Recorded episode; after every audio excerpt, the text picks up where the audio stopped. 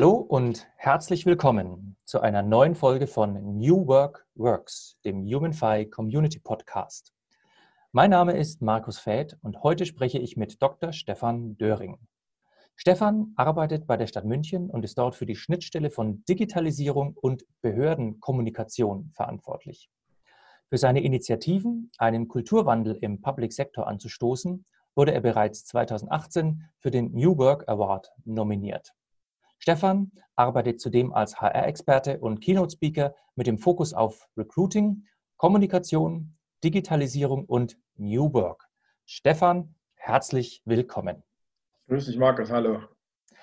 Also ich habe mir natürlich gleich gedacht, als ich mir das durchgelesen habe, die äh, Schnittstelle von Digitalisierung und Behördenkommunikation. Das ist ja so normalerweise was, wo man sagt, ähm, zwei Welten treffen aufeinander. Äh, heißt es, dass du tatsächlich auch, ähm, weil du in der Behörde arbeitest, auch Beamter bist? Ja, genau. Ich bin Beamter. Ich habe quasi lebenslänglich. Ich äh, äh, bin Lebenszeitbeamter äh, bei der Landeshauptstadt München, ja. Okay.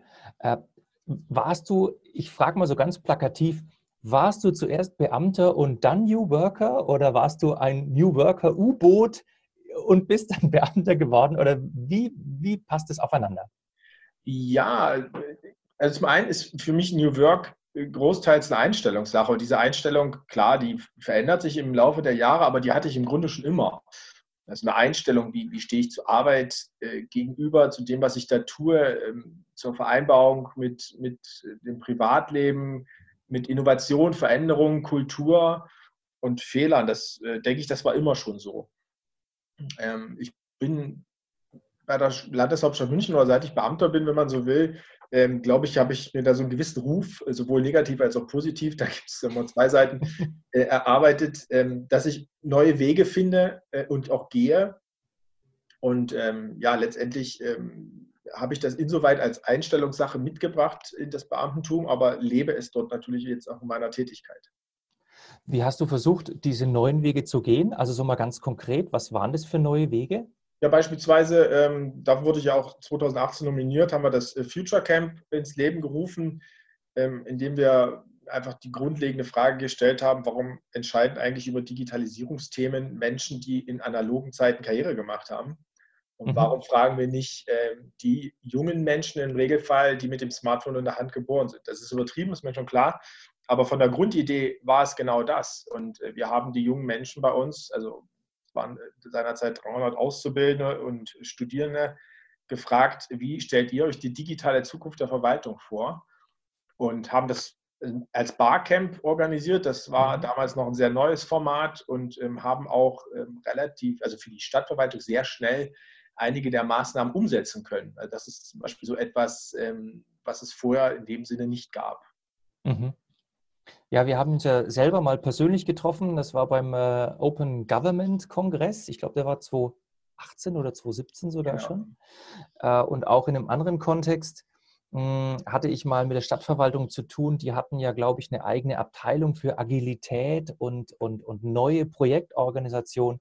Äh, würdest du sagen, dass, dass München oder die Stadt München da schon so ein Draht bisschen hat zu diesen neuen Methoden oder zu, zu, zu dem New Work-Thema? Ja, also das glaube ich schon. Das kann, das kann man so unterschreiben. Ähm, auf der einen Seite, ich arbeite in einer IT-Abteilung ähm, und da ist das schon, naja, gang und gäbe würde ich nicht sagen, aber es ist natürlich weit verbreitet. Es kommt halt aus der Softwareentwicklung etc. etc. Da ist das bekannt und wird angewendet, aber wir haben auf der anderen Seite im, im, gerade im Personalmanagement jetzt momentan ein großes Projekt unter dem Stichwort Neo HR, hm. wo diese diese agilen Arbeitsmethoden und auch die Kulturveränderung ähm, ja angegangen wird. Äh, was heißt Neo HR? Ja, so heißt das Projekt, das ist so ein interner so. Begriff, ja, aber das ist halt ein relativ großes Projekt zur Neuorganisation ähm, der Arbeitswelt in der Stadtverwaltung. Ähm, ich hoffe, ich kriege die drei Bausteine jetzt zusammen. Das sind einmal digitale Personalprozesse, äh, das ist dann New Work, so heißt das Arbeitsfeld tatsächlich, und den dritten habe ich gerade vergessen. Ah, okay.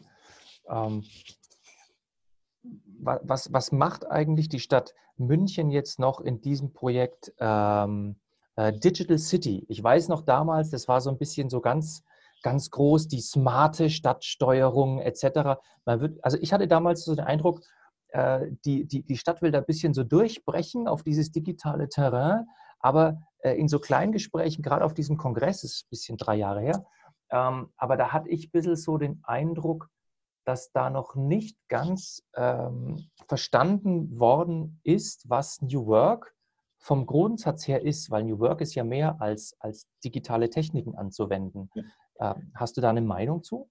Ja, also ähm, ich habe eine Meinung dazu. Nicht umsonst hat mir auf diesem Open Government Tag, den ich auch organisiere, ähm, dieses Thema New Work auf die Tagesordnung gebracht. Also ich, mein Eindruck war da ähnlich. Ähm, und das hat sich natürlich verändert in den drei Jahren. Das hat sich dadurch verändert, dass wir auch einen äh, neuen CDO bekommen haben, dass sich dieses IT-Referat neu gegründet hat, also eine neue Organisationsform gegangen ist. Das hat dem Ganzen wahnsinnigen Drive gegeben. Es war nicht nur diese Digitalisierung, sondern eben auch die, die damit verbundenen äh, Folgeeffekte, digitales Arbeiten, agiles Arbeiten, mobiles Arbeiten. Und dann bin ich relativ schnell bei dem Thema, okay, da muss ich Arbeitskultur verändern, Führung neu denken. Ähm, also da sind wir, glaube ich, in den drei Jahren große Schritte gegangen. Mhm. Ja, du bist ja auch einer von denen, ähm, äh, die in ihrer äh, beruflichen Ausrichtung und auch ein bisschen von der Ausbildung her diese beiden Pole zusammenbringen. Also einmal IT, also das Digitale, und dann den Bereich HR, also das Menschliche. Ähm, was würdest du denn sagen, sind so in den, in den nächsten paar Jahren so die größten Baustellen, die größten Herausforderungen, wenn es darum geht, Mensch, wir, wir müssen das Digitale und das Menschliche irgendwie unter den Hut kriegen. Also wo, wo werden wir stolpern? Was werden wir meistern müssen? Oh, das ist eine, eine schwierige Frage. Also zum einen äh, ist auch Teil meines Jobs aktuell, diese Digitalisierung nicht IT-getrieben zu verstehen, sondern wir müssen mit äh, den Beschäftigten und auch mit unseren Kunden, also bei der Stadtverwaltung sind es die Bürgerinnen und Bürger, äh, sprechen. Wir müssen mit ihnen gemeinsam das Thema angehen, also partizipativ das ist eine Riesenbaustelle, weil uns darf es nicht passieren, dass wir irgendwas digitalisieren, was nachher keiner anwendet, weil, weil er es irgendwie von der Usability nicht kann oder weil er es nicht versteht oder wie auch immer. Ähm, das ist ein wesentlicher Punkt. Also auch mit den Beschäftigten gemeinsam diesen Weg gehen. Was heißt denn Digitalisierung der Verwaltungsarbeit? Ja, da sind natürlich auch Ängste da. Äh, das ist eine Riesenbaustelle, dieses Thema partizipativ im Gespräch gemeinsam zu gestalten wie versucht ihr eigentlich so die Bürger abzuholen? Also oder, oder wie versucht ihr mit denen zu sprechen? Weil ich, ich verstehe das, äh, also ich sehe das immer in, in anderen Unternehmen, da ist natürlich auch immer, dass gesagt wird, ja, wir müssen mit unseren Kunden sprechen oder mit den Bürgern sprechen, aber wie passiert das denn konkret? Was sind denn eure Foren, eure Formate? Ja. Also wir haben ähm, letztes Jahr ähm, habe ich eine neue Webpräsenz aufmachen dürfen äh, München.digital. Das ist so der, die Landingpage, könnte man sagen, dessen, was wir da vorhaben. Ähm, natürlich ist das ein Blog-Charakter mit der Möglichkeit zur Kommentierung. Wir haben äh, dann natürlich über die Social Media begonnen, ähm, auch diese Themen weiterzutreiben und auch da äh, verstärkt in Interaktion zu gehen. Ähm, man muss ganz klar sagen, über diese Wege verliert man ähm, einen Großteil der Menschen, die man eigentlich erreichen will, nämlich gerade die, die nicht digital unterwegs sind. Ja. Und da ist der zweite große Baustein äh, der sogenannten nicht digitalen Kommunikation, ist, dass wir tatsächlich über Events gehen. Ja, da hat uns Corona so ein bisschen Strich durch die Rechnung gemacht, auch klar. Aber wir haben viele äh, Veranstaltungsformate, eben Barcamps, Open Government Tag und weitere entwickelt, wo wir ganz gezielt mit den Menschen ins Gespräch kommen wollen. Also auch interaktive Formate.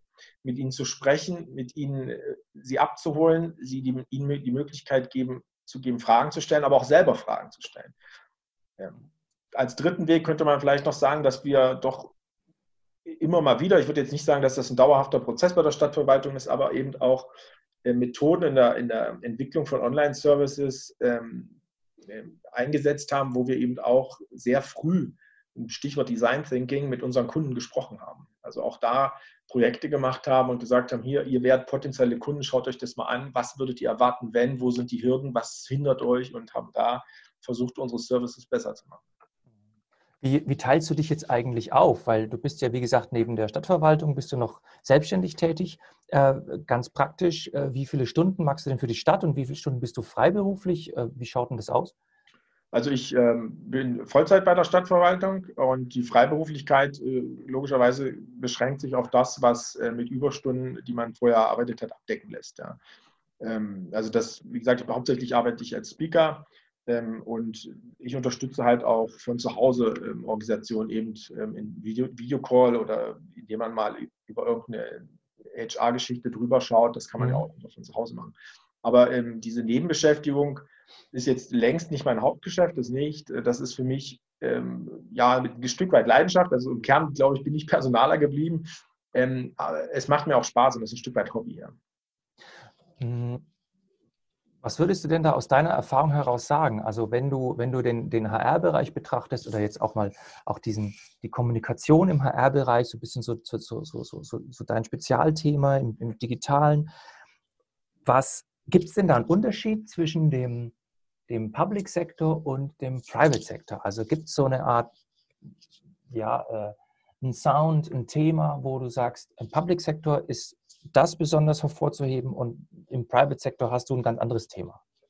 Meinst du jetzt von den Botschaften oder eher technisch? Beides. Beides, okay. Ähm, ja, Botschaften. Ähm, Botschaften, der öffentliche Dienst ist in seinen, ähm, sage ich mal, Personalmarketing-Botschaften, bleiben wir mal vielleicht bei diesem Thema, äh, sehr auf das Thema Sicherheit, Sicherheit und Sinnhaftigkeit ausgelegt. Das ist gut und richtig. Das ist eine, ein gutes Differenzierungsmerkmal auch zum, Public, äh, zum, zum, zum wirtschaftlichen Bereich. Allerdings differenziert es nicht innerhalb des Public Sectors. Das finde ich halt schwierig. Ah, okay.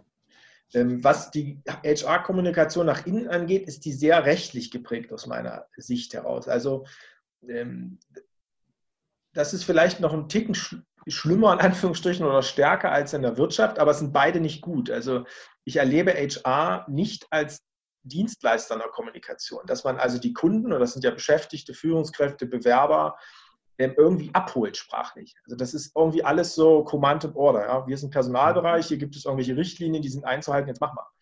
Ähm, das ist ja so meine, meine Erfahrung. Was die Technik angeht, ja, da hinkt der öffentliche Sektor insgesamt, ähm, also wenn man ihn jetzt wirklich mal komplett betrachtet, teilweise hinterher. Also es sind noch viele PDF-Stellenanzeigen vorhanden, ähm, die auch noch vom Wording her oder von der Struktur her aussehen, wie man sie früher in einer, in einer Süddeutschen Zeitung oder FAZ abgedruckt hat. Mhm. Und dass online da alle andere Mechanismen gelten, das ist noch nicht überall angekommen. Mhm. Ähm. Aber man, man, könnte ja auch sagen, dass, dass diese Art von, von Technik oder das Handling oder ich sage mal die PDF-Anzeige etc., äh, dass die ja resoniert mit der äh, Kultur in der Organisation. Ne? Also vielleicht ist es ja gar nicht das Schlechte, wenn man sagt, ich ziehe ein bestimmtes Klientel an von Leuten, weil ich da so sicherstelle, allein durch die Art, wie ich sie anspreche, dass die dann in die Kultur der Organisation passt.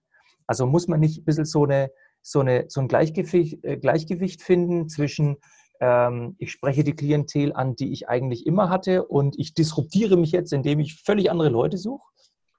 Nee, also ich kann das nicht bestätigen. Ich glaube nicht, dass die PDF-Anzeige, wenn wir jetzt bei diesem Beispiel bleiben, synonym ist für die vorhandene Kultur. Ähm, das merke ich auch durch meine nebenberufliche Tätigkeiten. Ich erlebe viele Organisationen, die eben Unterstützung brauchen in der HR-Kommunikation, in dem Recruiting, die, ähm, wo man von außen drauf guckt, man bereitet sich ja vor, das weißt du ja selber, man schaut sich das an, was, was, da, was da so unterwegs ist und denkt sich, um Gottes Willen. Und dann kommt man dahin und erlebt plötzlich was ganz anderes. Mhm. Ähm, es ist halt ja, es ist Geld geschuldet, Kapazitäten geschuldet, Zeit geschuldet, dass, dass ähm, man da gewissem Sinne andere Prioritäten gesetzt hat. So nach dem Motto, ja, eine PDF-Ausschreibung ist auch eine Ausschreibung. Ähm, mir ist es wichtig, überhaupt jemanden zu bekommen, bevor ich mich jetzt mal hinsetze und überlege, ob es der richtige Weg ist. Also für mich hat das ganz oft diesen Vergleich mit der, mit der stumpfen Axt, auf der ich einen Baum haue. Die. Oft erlebe ich im HR-Bereich, dass einfach wirklich viel Kapazität und Geld einfach fehlt, um sich die zu nehmen, um diese Axt zu schärfen und dann besser zu agieren.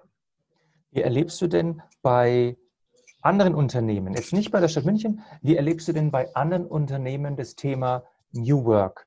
Ähm, ist es dort überhaupt bekannt? Äh, ist es dort äh, positiv besetzt? Wie wird es gesehen und behandelt?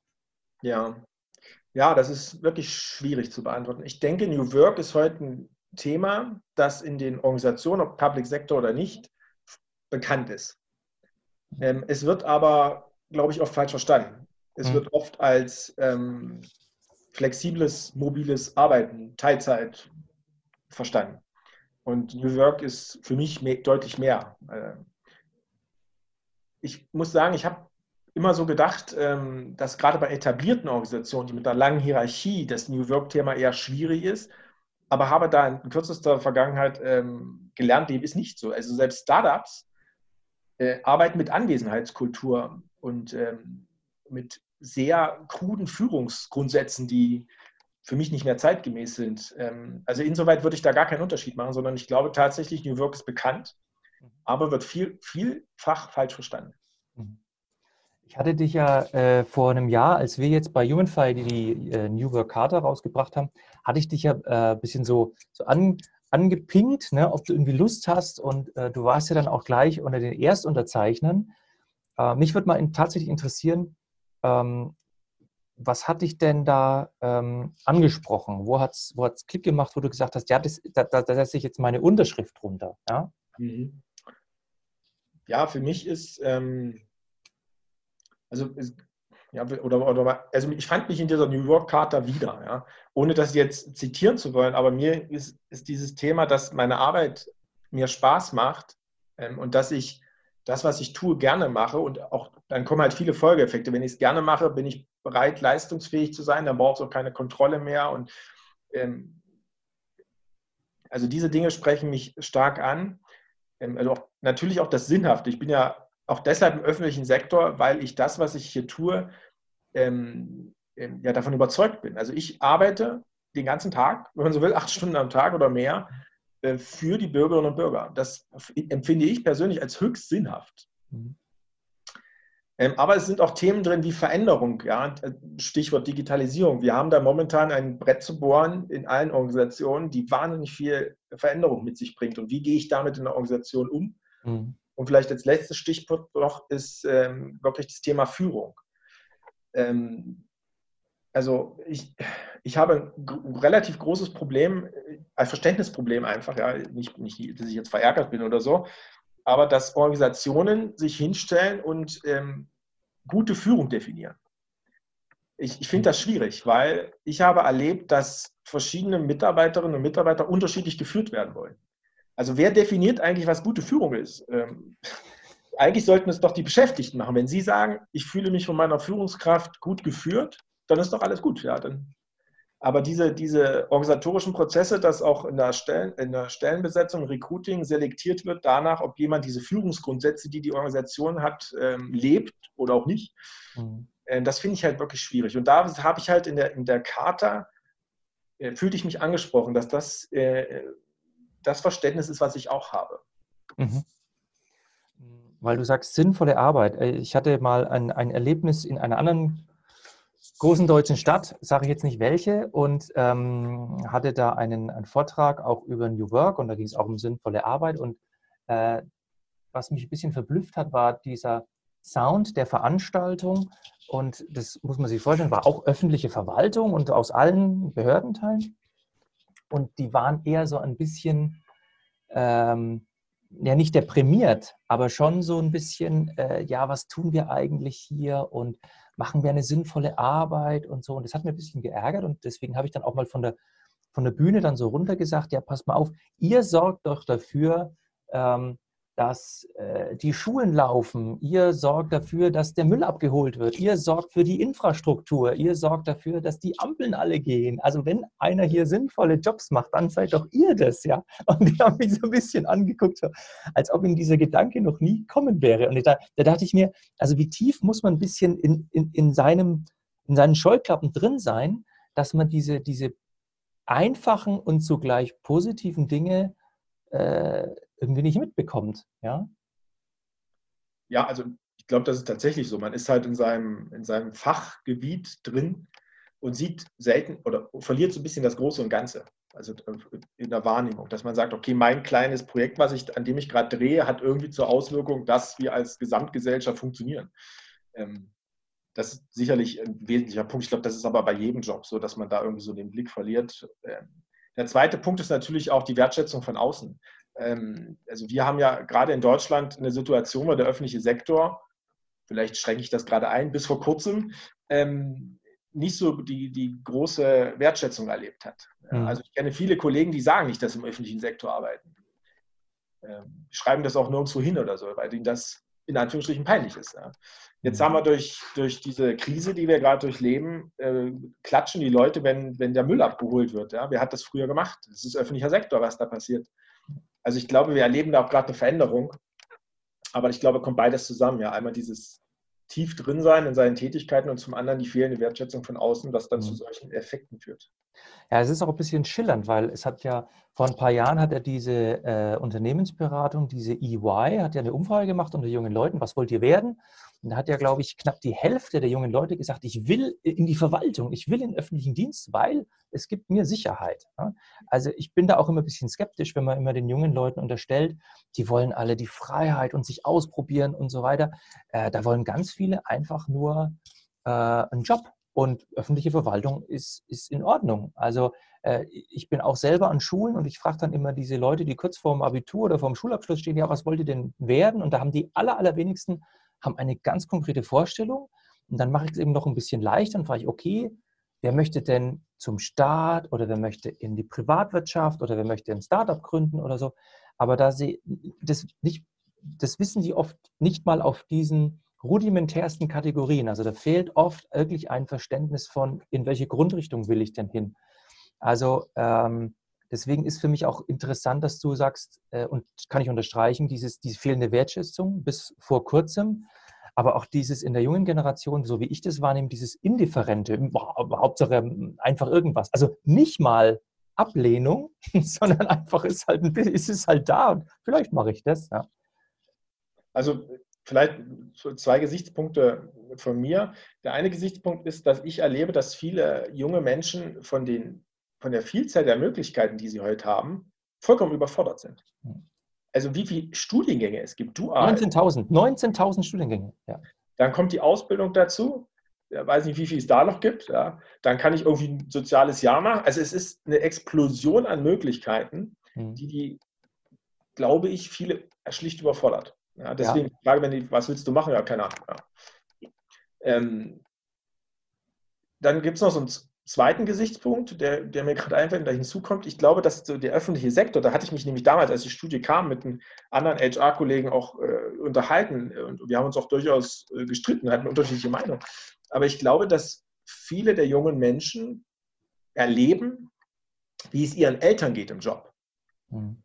Die sind in der Wirtschaft, die sind im Startup und sehen, wie die weiß ich nicht, jenseits der 60, 80 Stunden arbeiten, wenig Wertschätzung vielleicht erfahren von ihren Unternehmen und die sich sagen, nee, so will ich das nicht, das, das will ich nicht, das will ich für mein mhm. Leben nicht.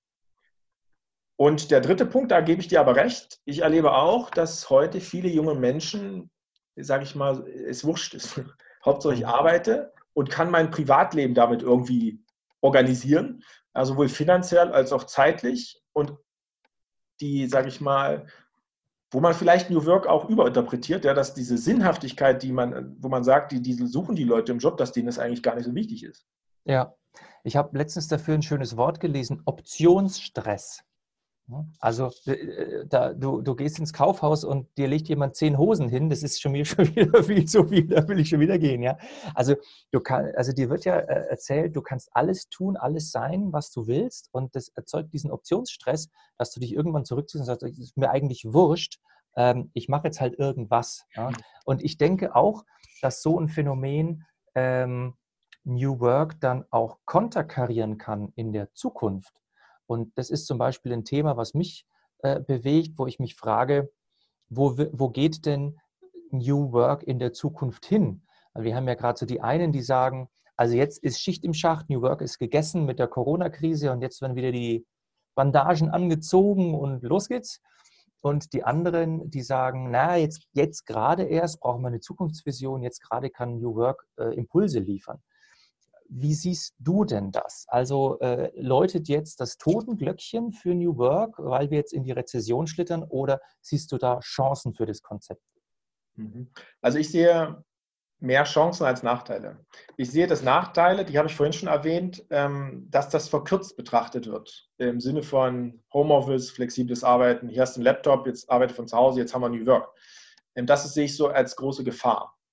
Ähm, aber ich sehe es auch als Vorteil, weil New Work wird heute nach der Krise oder nach diesen Homeoffice-Zeiten, die wir gerade äh, erlebt haben, ja im Grunde alle Unternehmen, alle Organisationen, ähm, dass das thematisiert wird. Man stellt plötzlich fest, ich, ich habe gerade Startups angesprochen, die sehr klassisch hierarchisch organisiert waren, die plötzlich feststellen, hey hoppla, es hat ja auch funktioniert. Und es ist ja nicht so, dass die Leute nicht lernfähig sind. Also die merken ja, okay, es hat funktioniert, die Arbeit wurde gemacht, vielleicht sogar mehr als vorher. Ähm, die Leute waren irgendwie zufriedener, weil sie ihr Privatleben auf die Reihe gekriegt haben, sind auch dankbar der Organisation, dass sie die Möglichkeiten geschafft haben. Und ich, das ist so die Chance, die ich sehe, dass man jetzt weiterdenkt, okay, jetzt war Homeoffice, flexibles Arbeiten, brauch, brauchen wir andere Führungsgrundsätze, ähm, wie sieht es mit dem Thema Sinnvermittlung aus? Also das ist so meine Hoffnung, dass das Thema New Work jetzt eigentlich erst richtig Drive kriegt, weil wir es in allen Organisationen tatsächlich diskutieren. Mhm. Ähm, mal eine, mal eine äh, Frage in eine ganz andere Stoßrichtung. Äh, kannst du dir für dich vorstellen, dass du in zehn Jahren äh, das, das Gleiche machst, was du heute machst, also in dem gleichen Bereich? Ja, ich kann mit, ich muss ganz ehrlich sagen, ich denke da nicht so viel drüber nach, weil ich eigentlich immer schon jemand bin, der seine Arbeit selber weiterentwickelt. Also der, der die Ideen und sich überlegt, ja, lass uns das doch mal anders machen morgen. Mhm. oder, also wie gesagt, ich habe ja vorhin schon ein paar Formate erwähnt und äh, wir haben schon vor Corona haben wir zum Beispiel auf, auf digitale Tools umgestellt im Team. Also ich, ich, ich, ich ruhe mich nie aus. Das ist auch so ein bisschen Nachteil, was meine Kolleginnen vielleicht sagen, jetzt hat der Döring schon wieder eine Idee. Also dieses, immer weiterdenken, ja, nie stehen bleiben, weiterentwickeln und also mich und mein Team und die Arbeit, die wir machen, weiterentwickeln, darüber nachdenken, geht es besser, geht es anders. Ähm, das ist eigentlich etwas, mhm. ähm, was ich stets mache. Ja. Und dahingehend kann ich mir schon vorstellen, in zehn Jahren den Job immer noch zu machen, weil ich glaube, der wird trotzdem anders aussehen. Ich frage nämlich aus einem bestimmten Grund. Ich war letztens auf einem Panel und da wurde über Arbeit der Zukunft oder Zukunft der Arbeit äh, äh, diskutiert. Und das hat man so Viertelstunde, 20 Minuten gemacht. Und äh, irgendwann äh, habe ich dann gesagt, wir müssen aufpassen, dass wir Arbeit nicht mit Arbeitsplatz verwechseln. Mhm. Also eigentlich wurde ständig über den Arbeitsplatz der Zukunft diskutiert und nicht über äh, Zukunft der Arbeit. So, und äh, wenn ich das auf New Work nämlich übertrage, dann ist es ja auch ein bisschen so der Unterschied zwischen Beruf und Berufung. Also dem Arbeitsplatz, den ich habe, von der Arbeit, die ich wirklich, wirklich will, im Sinne von, ich, entwickle mich in meinen Fähigkeiten und in dem, was ich tue, äh, in meinem Leben immer weiter. Also zum Beispiel, ich weiß nicht, ob ich in zehn Jahren das noch mache, was ich jetzt mache. Das sage ich auch immer ganz offen, weil ich weiß nicht, wo mich das Leben hinschwemmt. Äh, deswegen, also gefällt mir zum Beispiel persönlich deine Antwort ganz gut, wenn du sagst, du entwickelst dich weiter und du weißt nicht, was, was morgen kommt, aber wie, wie das Spock aus Star Trek immer sagt, ich sehe gerne die Chance einer Möglichkeit. Ne? Also wenn sie dann da ist, dann wird sie ergriffen. Ja, genau, so ist es letztendlich auch, ja. Ähm, aber das ist so ein Punkt, den du angesprochen hast, dieses verkürzte New Work-Denken. Wir müssen jetzt irgendwelche Dienstvereinbarungen ändern oder äh, mit, mit, mit dem Personalrat sprechen, dass wir zu neuen Vereinbarungen zur Arbeitszeit und Arbeitsort kommen. Das ist halt sehr kurz gedacht. Ja. Das, das, ist halt für New Work, ähm, sage ich mal, nur ein ganz kleiner Baustein. Und mhm. äh, ja, ähm, da gebe ich dir recht, ja, da muss man, muss man die, die Sache größer denken. Was, was mir aber gerade noch einfällt, was ich als Riesengefahr sehe, ist ähm, die Vereinnahmung des Begriffs New, New Work aus Geschäftsmodell, äh, als Geschäftsmodell. Mhm. Ähm, da habe ich wirklich Bauchschmerzen mit. Also da habe ich Angst, dass das, äh, es gibt ja die eine Organisation, die das gemacht hat, aber äh, dass das erfolgreich wird. Also dass man New Work dann so verkürzt, dass es dann zu einem Geschäftsmodell einer, eines Unternehmens wird. Das fände ich auch extrem schade. Ja, vor allem, weil es halt den Begriff killt. Ne? Ja. Also es killt das Konzept, weil das Konzept wird gekapert vom Geschäftsmodell eines Unternehmens. Äh, und spätestens dann muss man sich überlegen, ob man den Begriff überhaupt noch benutzen kann, ja, weil es ja irreführend ist. Ne? Also ich wurde auch schon mal gefragt auf einem Vortrag, ach, Sie sind von dem und dem Unternehmen, Sie machen ja nur... nee, nee, nee. und da habe ich erst mal ein bisschen aufgeklärt. Ja? Aber tatsächlich, das ist ein Problem, was ich auch sehe und was mich im Moment auch ähm, äh, sehr beunruhigt im, im, im Sinne einer Konzeptfreiheit, die wir einfach brauchen, um das Ding weiterzuentwickeln. Ähm, was ist denn eigentlich jetzt für die Stadt München so der ganz profan der Corona-Fahrplan? Also gestern kam im Radio, die Schulen machen wieder auf, ja, nach den Sommerferien. Macht denn die Stadt München auch irgendwann wieder auf? Oder was ist denn, was ist denn euer, euer Herangehen? Ja? Also Verteilung Homeoffice und Live etc. Ja, also da muss ich wirklich ähm, dem Personalmanagement bei uns ein großes Lob aussprechen. Erstmal waren sie wahnsinnig schnell und zum Zweiten haben sie halt ähm, da, wo es möglich ist, Homeoffice ermöglicht. Also klar, nicht jede Arbeit kann man im Homeoffice machen, das weiß ja jeder. Also der Müllfahrer wird nicht ganz schlecht im Homeoffice arbeiten können. Aber ähm, für die Kolleginnen und Kollegen, die es ähm, können, wurde es ermöglicht, weitgehend. Ähm, die IT muss ich ein großes Lob aussprechen. Die haben in einer kürzester Zeit massenhaft mobile Endgeräte zur Verfügung gestellt und etc. Ähm, und jetzt natürlich, wo sich das lockert, lockert sich auch wieder ähm, bei der Stadtverwaltung. Es gibt jetzt Regeln, wie man sich im Büro trifft, ja, äh, wie Besprechungen abzuhalten sind, also möglichst nicht. Aber wenn, dann wie. Ähm, der Stadtrat machte auch äh, einen guten Vorbildcharakter, also große Säle angemietet, Abstand zueinander etc. in den Sitzungen. Ähm, es ist viel mehr digital passiert. Ähm, ja, also was mich, was mich persönlich meine Arbeit betrifft, ist tatsächlich die Frage, wann können wir wieder Präsenzveranstaltungen machen. Ja. Selbst wenn äh, die bayerische äh, Regierung das öffnet, ist ja, nicht, ist ja die Frage, also ich sehe das schon als Risiko, wenn ich eine stadtinterne Veranstaltung zur Digitalisierung mache und hole hunderte Mitarbeiter aus der gesamten Stadtverwaltung zusammen, ist das schon ein gewisses Risiko. Also das ist so eine Frage, die mich noch umtreibt, wann da wieder die, dass wir guten Gewissens uns da öffnen können. Also was ich da mitnehme, ist, die Stadt München reagiert innovativ auf die Corona-Krise. Ja, okay. das, hat, das hat auch der IT einen riesen Ruck gegeben. Ja? Also die mhm. IT hat ja auch nicht mal die besten Rufe in vielen Organisationen, aber hier muss man wirklich sagen, ist auch viel Dankbar äh, Dankbarkeit ähm, in, in, der IT gegenüber geäußert worden, weil die wirklich ähm, hart gearbeitet haben, also weit über das, was man so 9 to 5 macht, um äh, diese Situation zu lösen.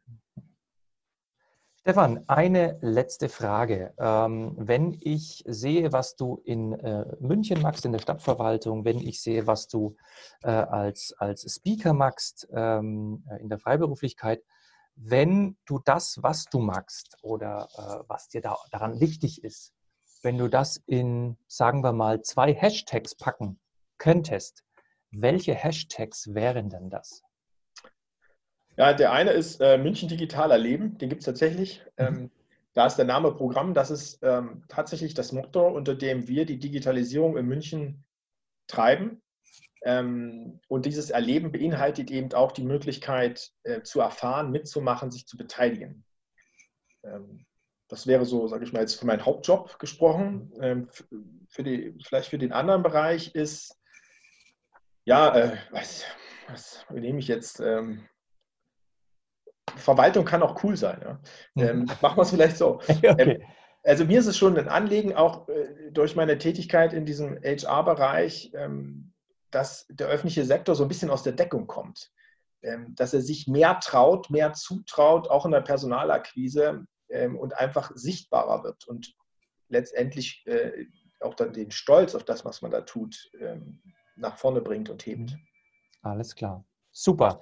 Also, Stefan, vielen Dank für dieses Interview. Gerne.